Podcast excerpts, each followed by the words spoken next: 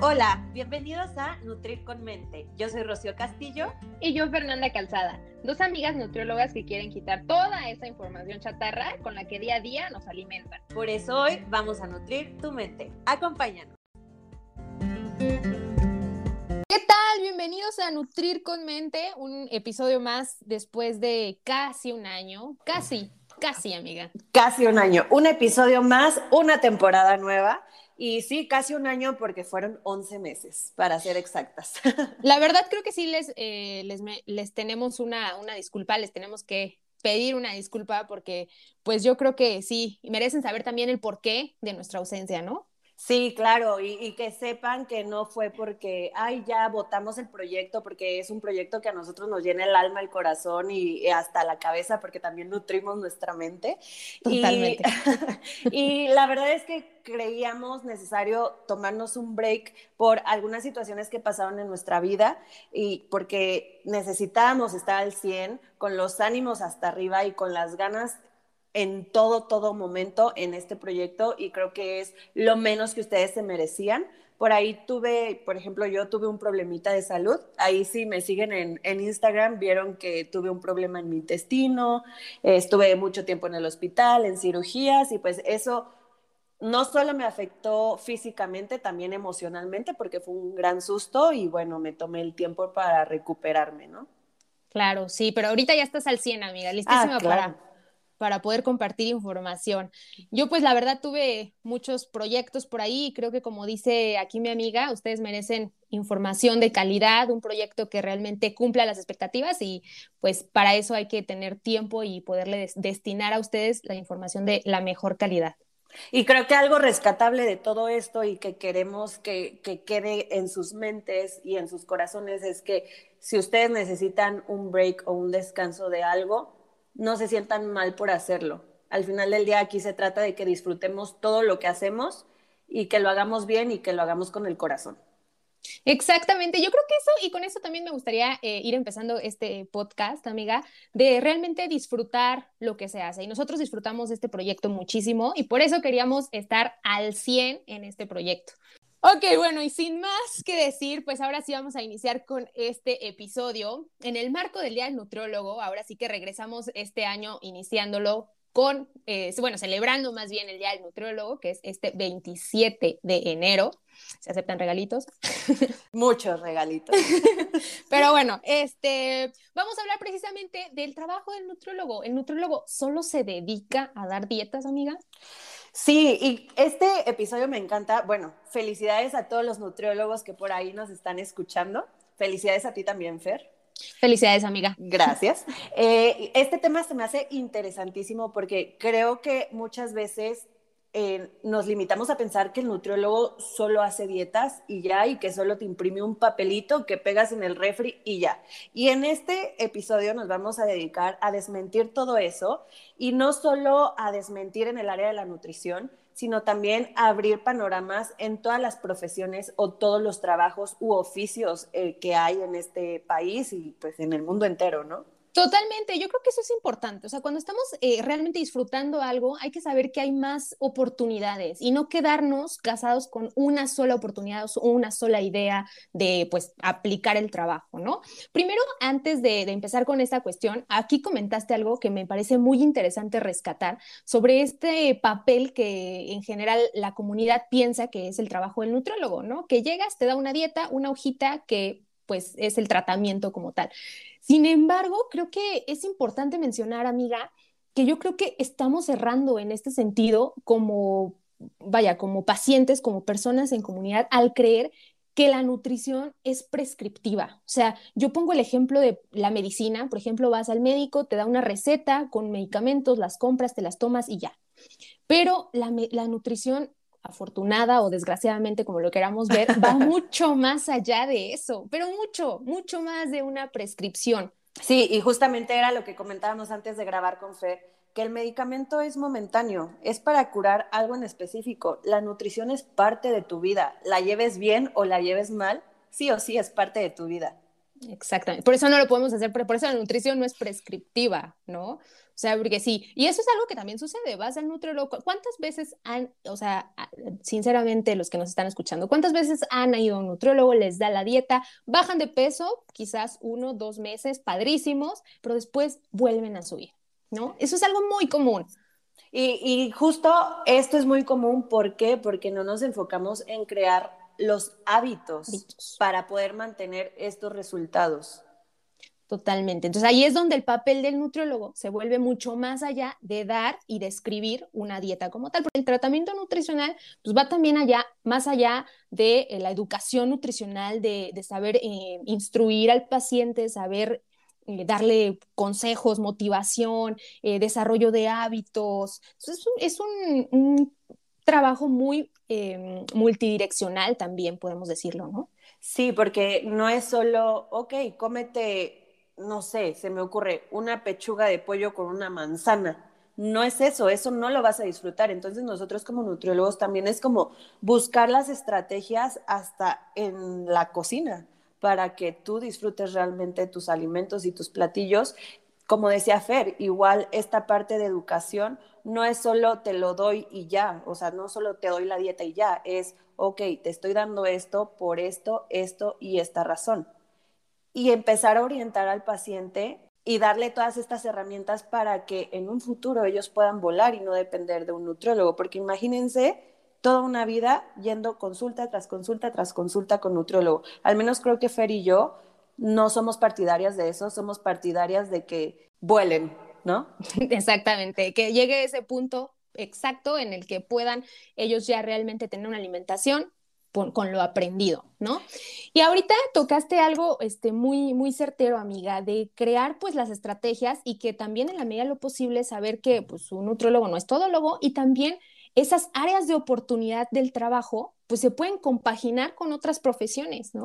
Sí, totalmente, porque justo Creo que estamos en una etapa que nosotros como jóvenes nos enfrentamos a muchos comentarios, muchas noticias. No hay oportunidades. En México no hay trabajo, está bien difícil, ¿no? Híjole. Que el tema, o sea, a mí me voló la cabeza el tema de la inflación y yo así como que, o sea, yo entré en shock, así como, uy, ¿qué va a pasar? O sea, y como casi no se te da eso, a mí entra en shock. Sí, no, yo me tomo muy personal todo. Entonces sí creo que nos estamos enfrentando a una era en la que de verdad hay noticias negativas en cuestión economía, salud y trabajo eh, por todos lados. Pero justamente a mí algo que me llamó muchísimo la atención de Fer es que en diciembre eh, eh, vi una de sus historias que decía, la mayoría de los nutriólogos, no sé por qué dicen que en diciembre se quedan sin trabajo y yo en diciembre tengo agenda llena.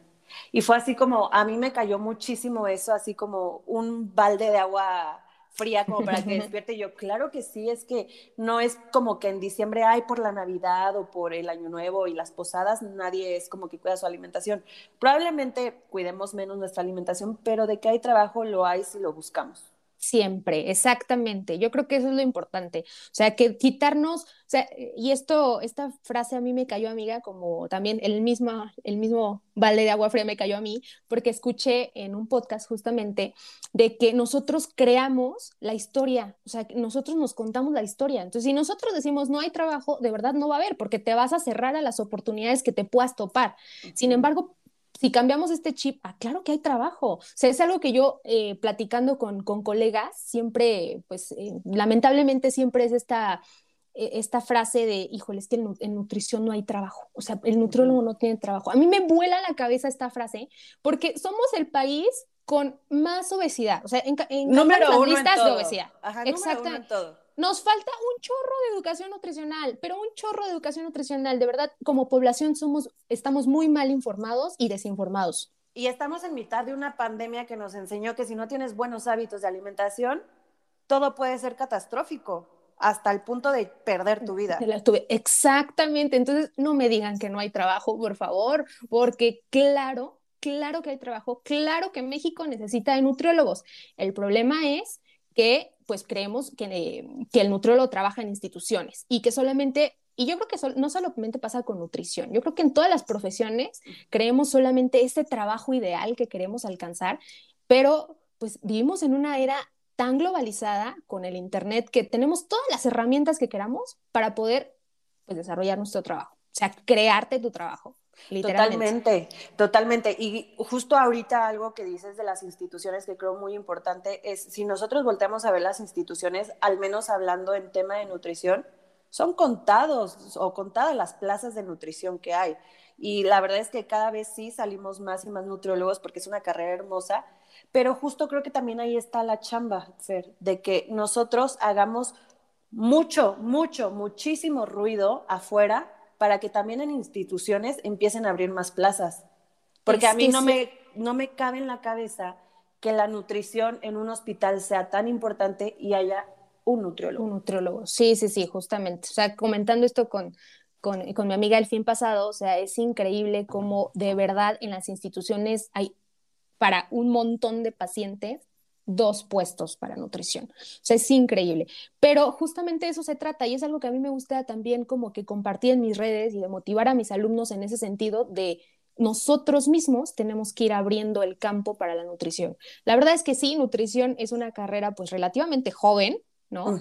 Pero que tiene un impacto muy fuerte. O sea, de verdad no se imaginan el impacto que tiene la nutrición en la salud de las personas y la importancia que México necesita de nutriólogos. Entonces, no nos queda de otra más que ir abriendo brecha para que, pues, quizás en un futuro no muy lejano, como tú dices, amiga, las instituciones puedan abrir más, este, más vacantes y en todos lados tengamos acceso a nutrición, a, pues, a nutriólogos. ¿no? Totalmente, porque justamente ahorita todas estas instituciones creo que están muy enfocadas en solucionar problemas y no prevenir problemas. Uy, ese es otro, un punto muy importante. Sí. Por eso hay tan poquitas plazas de nutriólogos y hay demasiadas plazas, por ejemplo, de médicos, porque se necesitan los médicos porque hay demasiadas enfermedades. Que ya tenemos que tapar el hoyo, ¿no? Pero si no llevamos al hoyo, nos podemos ahorrar muchas cosas. Pero bueno, eso sí, sí, sí, eso, ese es otro punto importante. Y justo dirán, bueno, yo no soy nutrióloga, pero ¿y a mí qué? ¿Qué me estén diciendo esto? Que las instituciones, no sé qué. Pues no, justamente eh, parte de este episodio trata de que abramos nuestros horizontes en lo que sea que nos dediquemos, porque creo que todos, todos, todos podemos ser un agente de cambio afuera. Totalmente. Pero fíjate que también, antes de pasar a este punto, amiga, a mí me gustaría también como que hacer énfasis en que no solo las instituciones, o sea, creo que como población en México también estamos renuentes al nutriólogo. O sea, no es como que nada más las instituciones no quieran ampliarse, sino que también las personas es como, mm, o sea, que para qué me funciona un nutriólogo? O sea, necesito realmente un nutriólogo. Y entonces... sí, no te vayas tan lejos. A mí en, en redes sociales me llegan muchas preguntas de mamás o padres de familia de que mi niña tiene 11 años, ¿a qué edad la puedo empezar a llevar a un nutriólogo?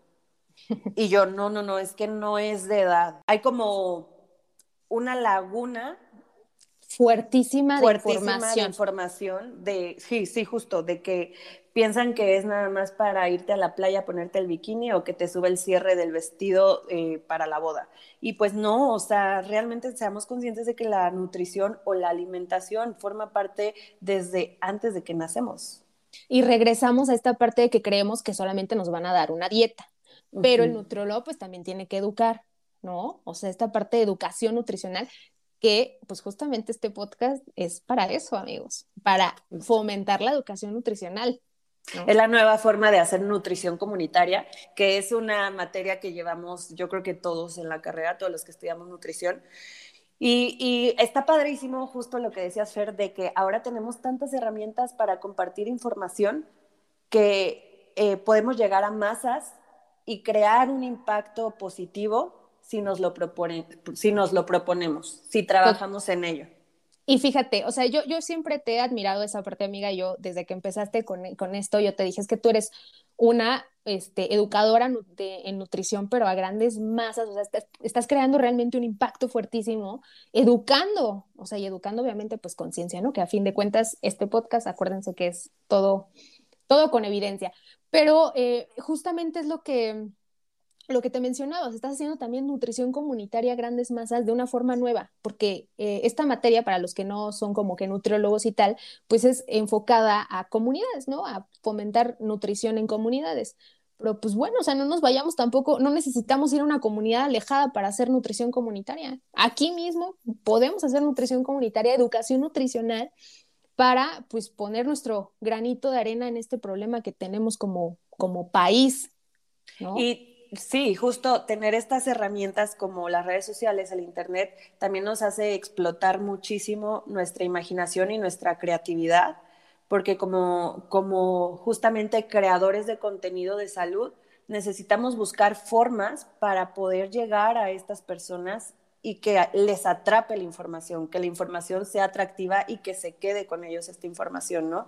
Entonces, era lo que platicábamos con Fer de que, bueno, y es que en qué más se puede dedicar un nutriólogo, en qué más se puede desenvolver. No, hombre, sacamos una lista que no les cuento de que es, es, que, es que como tú dices, la nutrición es parte de la vida. Entonces, en cada, o sea, cada profesión que ustedes imaginen necesita, o sea, la, podemos crear algún proyecto en... Una mancuerna. Exactamente, una sinergia perfecta con nutrición, porque la nutrición es parte de la vida, o sea, todo el mundo comemos, ¿no? Y todo el mundo necesitamos, pues deberíamos más bien saber qué comer para poder realmente, pues vivir una vida plena, ¿no? A mí me gusta enfocarme y, repetir esta frase porque a mí de verdad la, nutrición la veo como el camino para lograr tu mejor versión, no solamente física, o sea, para lograr realmente esa persona que, que quieres ser, o sea, la nutrición es clave en cuanto a profesionalmente, en cuanto a mentalmente, en cuanto a salud emocional, en cuanto a salud física. Bueno, es que yo soy de verdad una fan de la nutrición. Sí, no, por dos. no por nada andamos por acá. Pero justamente ahorita que comentas esto, eh, la nutrición no solo, no solo influye pues en en tu sistema digestivo, ¿no? O sea, de verdad cambia completamente tu vida para crear una mejor versión. Y, creo que las dos lo vivimos, vivimos este proceso porque justamente en el kinder, en la primaria, secundaria, no te dan educación nutricional ni nada de eso. Entonces, creo que nuestros hábitos... Oye, ya sé, oye, eso está súper... está muy mal. O sea, nosotros, nuestros hábitos, yo creo que fueron mejorando a raíz de que estudiamos esto. Sí, sí, sí. Fue, fue una consecuencia de la información ya que teníamos. Ah, pero justamente yo soy como muy, muy organizada, ¿no? Pero siento que esta organización en cuestión de horarios, porque me preguntan, ¿cómo le haces para, para poder subir contenido, dar consultas, tener programas en línea, el podcast. Cuidar tu salud, Cuidar mi salud, ir a hacer ejercicio, salir con Lula todos los días a correr, ver a tu familia, a tus amigos, tener tu línea de ropa. O sea, sí me, me preguntan que cómo le hago y yo no lo había pensado, o sea, no lo había analizado conscientemente y yo, es que la organización. Pero para mí la organización, ¿sabes de dónde partió? De, la alimentación. Sí, sí completamente. Organicé mi alimentación y de ahí todo, todo, todo fue fluyendo. Y justamente ayer, precisamente fui a casa de mi mamá y tenía yo una cita. Y yo estaba, ya, ya habían pasado 20 minutos y yo, es que no, llega, no llegan los de la cita, si irán a venir, si irán a venir. Mi mamá, tranquila, yo sé que a ti te gusta que lleguen puntuales, pero no todos son así y necesitas relajarte porque yo les quería escribir de, oiga, van a venir. Y le dije, y mi mamá no me dejó escribirles. Y le dije, ¿por qué no les voy a escribir? Porque son así, necesitas acostumbrarte. Y yo, no, no necesitamos acostumbrarnos, necesitamos ser agentes de cambio para que estas personas sean una mejor versión.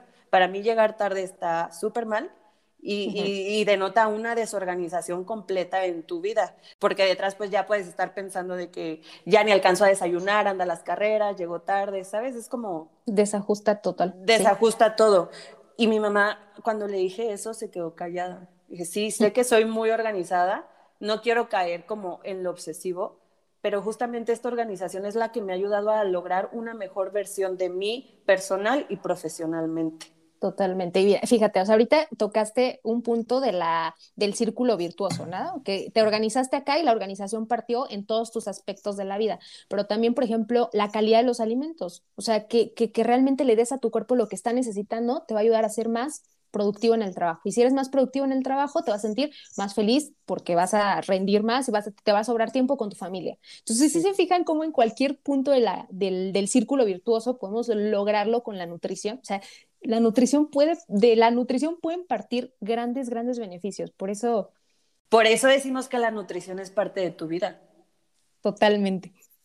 Entonces ya vieron cómo realmente analizando tu trabajo te das cuenta que hay un chorro de impacto y a la par un chorro de oportunidades. Nada más creo que aquí el problema y el detalle de, o sea, lo que te dediques, ya ahorita no estamos hablando de, de nutrición, el problema siento que también es como el sistema de educación que tenemos. Se tenía que decir y se dijo. Y se dijo. Porque creo que, pues sí, te dan eh, pues materias que te ayudan y todo, pero siento que faltan muchísimas materias o herramientas que te ayuden a enfrentarte a la vida adulta, tanto en la parte emocional como en la parte laboral. Oye, sí. que nos debieron de dar en la, en la formación primaria? Inteligencia emocional. ¿no? Por favor. ¿Qué otra, qué otra propone? ¿Cuánto me hubiera ahorrado, la verdad? ¿Cuánto dinero en terapia? Yo también, amiga. Y tantos tóxicos no hubieran pasado por mi vida. Dime, pero bueno. Entonces, inteligencia emocional financiera, amiga. Educación financiera. de verdad, creo que es de el kinder que te enseñan a ahorrar, sí. ¿no? Sí, sí, sí, completamente. Justamente ahorita que dices eso de, del kinder que te enseñan a ahorrar, eh, toda mi vida me ha gustado la, venta de productos, este, tener mi tienda, etc. A mí en la primaria, yo, desde que tengo uso de razón, vendo algo. En la primaria yo vendía stickers, así de estos de Rugrats y de, ¿de qué eran? Ah, pues de Mickey, de Barbie y estas cosas, ¿no? Y plumas, plumas de Barbie. Me cacharon en el recreo en la primaria, yo estaba como en primero o segundo de primaria oye, me querían suspender, me querían correr de la escuela, que porque cómo una niña va a estar vendiendo stickers en el recreo. No, no puede ser. En, en, el, en ese momento yo dije, sí, o sea, me la volé todo mal, ¿por qué? Porque en el reglamento estaba que no, que no podías vender nada. Sí, hice mal porque no, no hice caso del reglamento, vaya. Pero ahorita digo, oye, qué fácil es cortarle las alas a un emprendedor, porque eso yo no le ni siquiera lo hacía porque, ay, voy a ganar dinero, lo hacía porque realmente era un gusto. Y es como, esto habla de, de que realmente no te preparan como para emprender, hacer un negocio, para abrir tus horizontes, tener una visión más amplia, sino, al menos en mi caso, fue como a cuadrarte de que vas a buscar trabajo en un hospital, vas a buscar trabajo en alguna dependencia. Una empresa. Una empresa y listo. Cuando realmente lo que este país, un jefe, sí, cuando, y, no está mal. Vaya, hay, hay, para todos, como no para todos eh, es emprender, no para todos es eh, estar en una oficina. ¿Sabes? para todos, es el ser Godin. Exacto, todos tenemos perfiles distintos, pero justamente creo que es importante conocer de todo para saber qué es lo que realmente quieres y te apasiona. Exacto, eso yo creo que es, o sea, que vemos que hay más oportunidades y sobre esas oportunidades, sobre esa gama, pues poder ahora sí decidir, ¿no? Y que no te casen con una sola idea. Y yo creo que aquí podemos tocar también un tema importante, amiga, es sobre, pues, emprender, ¿no? O sea, esta gama de posibilidades, el programa, tener ideas que puedan, pues, generar un impacto. Sí, y justo con Fer, el otro día estábamos platicando de, oye, ¿con qué otras profesiones podemos hacer equipo los nutriólogos? Bueno, encontramos claramente una de las primeras, pues es con chefs, ¿no? De que eh, crear unos menús más atractivos, abrir tu o crear tu propio recetario saludable, etcétera, etcétera. Y otro que me dejó así muy de que quiero hacerlo, era con algún contador o algún administrador, porque al final del día, ya sea que tengas un consultorio o, a cualquier emprendimiento, necesitas saber de contabilidad, de finanzas, de administración. No ser un experto, pero tener noción. Y la verdad es que, ah, o sea, yo no tenía idea de cómo trabajaba el SAT y me he dado de topes. Creo que nadie sabe. Pues es como un misterio. Eso también, otra materia, por favor, anótala en la de las materias. Algo que tenga que ver con el SAT. Porque no tengo nadie, o sea, de verdad es tendría así de cierta que hace eso. tendría que ser SAT, SAT 1, SAT 2, SAT, 3, SAT 4. Sí, sí, sí. Sí, de eso sí que nos den toda la vida porque ay, está bien complejo.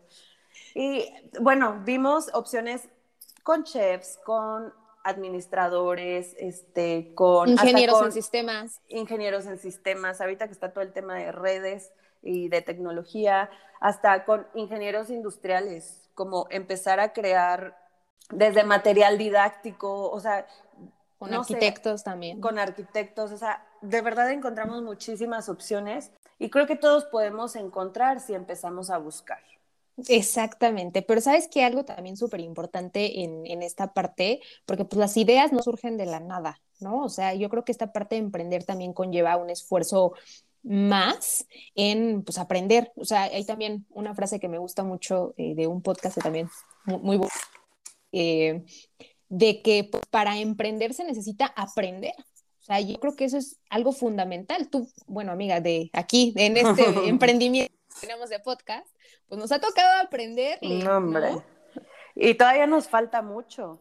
O sea, eh, nosotras pues somos nutriólogas, no sabíamos nada de edición, con qué grabar, eh, cómo hacerlo, ni siquiera oratoria, nada, nada, nada de eso. Y pues realmente sobre la marcha hemos ido buscando información, herramientas que nos puedan ir ayudando y probablemente lo vamos a seguir buscando y porque el mundo cambia rapidísimo, la tecnología cambia rapidísimo, pues hay que adaptarnos. Nunca se va a dejar de aprender. Entonces yo creo que ese punto de, de, realmente aprender, pues es fundamental en el emprendimiento. ¿Qué otro considerarías tú, amiga? Yo creo que un punto súper importante es perder el miedo. Uy, sí. Yo creo que emprender es perder el miedo, o sea, es enfrentarte a eso que te está causando, ¿eh? Creo que, que no es perder el miedo, sino aprender a convivir con el miedo. Porque a mí hasta la fecha no, el miedo no se me quita eh, pero ese miedo le da saborcito a las cosas, ¿no? Como la intriga de, lo, o sea, lo tengo que lograr, ¿no? Es que estar en esa, en esa parte de miedo es también, pues, enfrentar, enfrentar esa situación, yo creo que también te fortalece. O sea, el miedo tiene algo positivo, el miedo tiene algo positivo, seguramente. Cuando lo sabes canalizar. Sí, sí, sí, totalmente. Sí, quitarte el miedo al qué dirán, porque cuando, cuando tú quieres hacer algo nuevo, probablemente va a haber mil comentarios y comentarios divididos. ¿Por qué? Porque es algo nuevo, no se conoce, no, no se sabe qué esperar de. Entonces, creo que lo más importante es perder el miedo, aprender a convivir con el miedo y confiar en ti, en tu proyecto y en tus capacidades. Totalmente. Porque cuando confías en ti y cuando tienes la pasión por, vas a poder salir adelante porque creo que el emprendimiento también es mucha tolerancia a la frustración porque te enfrentas a situaciones que nunca imaginaste vivir, que nunca imaginaste tener en tu vida. Sin embargo, si tienes pasión, corazón y las ganas de salir adelante, vas a poder aguantar todo eso. Creo que es lo que te da la herramienta para aguantar, porque emprender también es eh, aguantar un poco. Sí, fíjate que otra de las cuestiones también de emprender es que realmente te guste y te apasione, porque esta frustración que mencionas, pues no la vas a poder aguantar si no es realmente un proyecto que te apasiona y que le estás poniendo, o sea, porque sabes que realmente tiene un impacto, lo o sea, y no lo sueltas. ¿Sabes? Como nosotros con este podcast otra vez, ¿no? Sí, o sea, aférrate a eso que quieres como te aferraste a ese tóxico, así tal cual. Exactamente. Pero esto es, esto es una toxicidad buena. Buena, buena. Sí, sí Fer, ha sido testigo por todo lo que he pasado detrás de, de, todos los proyectos. O sea, han sido cosas para mí fuertes. Sí, sí, sí. Eh, y aquí estoy. Y, y, justamente me preguntaban, ¿qué es lo que te, ha, que te ha mantenido ahí en el camino? Y yo, pues es que amo lo que hago. O sea, no me veo no me veo haciendo otra cosa, entonces no, para mí no es opción como rendirme, ¿sabes? Exacto. Que cuando crees en tu proyecto no hay forma, o sea, no hay poder humano que pues, te haga rendirte. Y, y es tu bebé, ¿no? Ajá. La empresa que tú estás creando es tu bebé, nuestro podcast es nuestro bebé. Es nuestro bebé. Entonces, justamente queremos cerrar con esto, que abras eh, tus horizontes, abras tu mente a posibilidades, no te quedes con una sola opción, conoce, para poder tomar las mejores decisiones que te llenen a ti, que te llenen el corazón y que te apasionen realmente, hay que conocer diferentes cosas. Entonces te invitamos a que seas nutriólogo o no seas nutriólogo, te animes, te animes a las cosas nuevas y déjate sorprender por la vida, porque créeme que a Fer y a mí este podcast nos ha cambiado muchísimo, nos ha transformado y nos ha sorprendido. Totalmente. O sea, arriesguense, tomen esa decisión que, que, quieren y que tienen esa idea en mente, ejecútenla. No hay, no hay más, de verdad. Si les realmente mueve y, le, y tienen este sentido que les decimos, arriesguense y háganlo. Y si tienes miedo, aprende a convivir.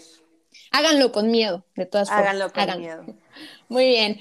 Pues nada, queremos agradecerle la espera de, para recibir esta cuarta temporada, este primer capítulo, felicitar a todos los nutriólogos por, por su día, que hacen una gran labor. Los invitamos a que de verdad salgan de esas cuatro paredes del consultorio porque hay un mundo entero que necesita nutriólogos, México necesita nutriólogos, el planeta necesita nutriólogos. Sigamos ejerciendo nuestra profesión conciencia, sigamos este, amando nuestra profesión y creando un impacto positivo en las personas. Ese sería mi mensaje. Y pues esperamos que este episodio les haya gustado. Esta temporada se viene con todo, ¿verdad, amiga? Entonces, con todo. Ahora sí, ya no nos van a dejar de escuchar. Imagínense, aquí nos van a tener, tener nos tomamos 11 meses de descanso, imagínense, todo el tiempo. Ajá, y todo, el tiempo. para recargar pilas y, planear esta cuarta temporada. Así que recuerden, todos los miércoles es miércoles de podcast, miércoles de Nutrir con Mente. Así es, pues por, por lo pronto nos vemos el próximo miércoles. Hasta el próximo miércoles. Bye bye. Esto fue Nutrir con Mente. Gracias por escucharnos y ser parte de este proyecto. No olvides seguirnos en nuestras redes sociales, arroba Nutrir con Mente. Para que te enteres de todo lo nuevo. Nos vemos en el próximo capítulo. Bye bye.